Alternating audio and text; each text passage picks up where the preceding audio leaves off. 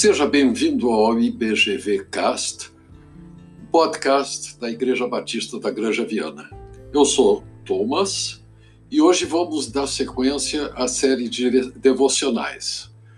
Vamos falar sobre Jesus e o ladrão na cruz.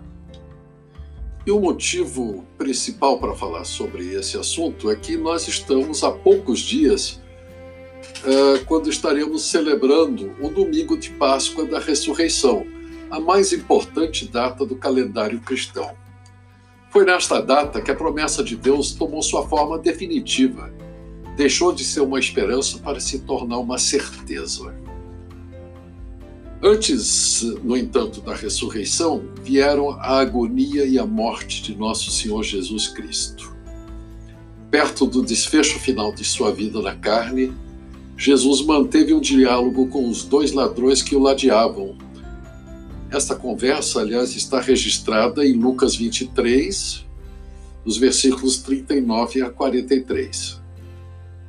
O primeiro ladrão o escarneceu, desafiando-o, já que Jesus afirmava ser o Cristo, o Messias de Israel, desafiando-o a se livrar da cruz e, claro, livrá-los também.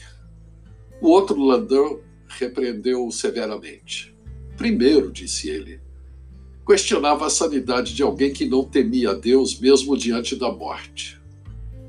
Segundo, eles, ladrões, sabiam que mereciam o duro castigo que estavam recebendo. Terceiro, Jesus era totalmente inocente de qualquer delito, não merecendo de forma alguma sentença de morte. Finalmente, esse ladrão voltou-se para Jesus, que até aquele momento não se manifestara, e pediu-lhe que dele se lembrasse quando estivesse no seu reino.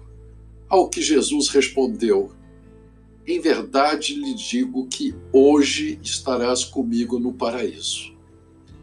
E nesta pequena passagem existem duas grandes lições.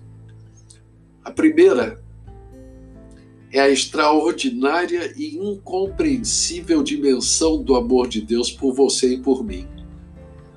No final de um sofrimento atroz, prestes a se entregar à morte, separado do Pai por ter chamado sobre si todos os nossos pecados, Jesus encontra em si o amor que o faz trazer paz a um ladrão.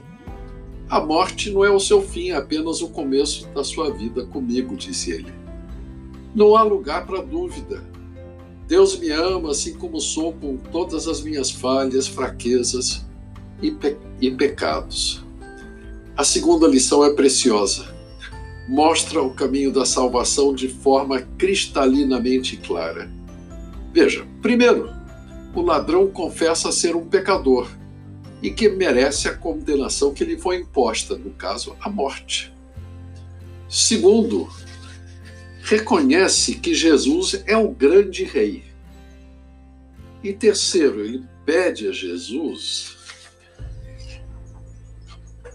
isto é, ele pede a Jesus que se lembre dele, que tenha graça e misericórdia para com ele. E só.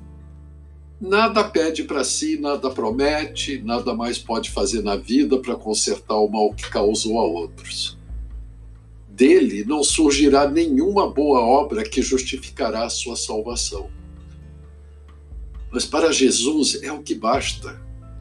Você se reconheceu como pecador, conversou que Jesus é o grande rei e entregou seu futuro para ele?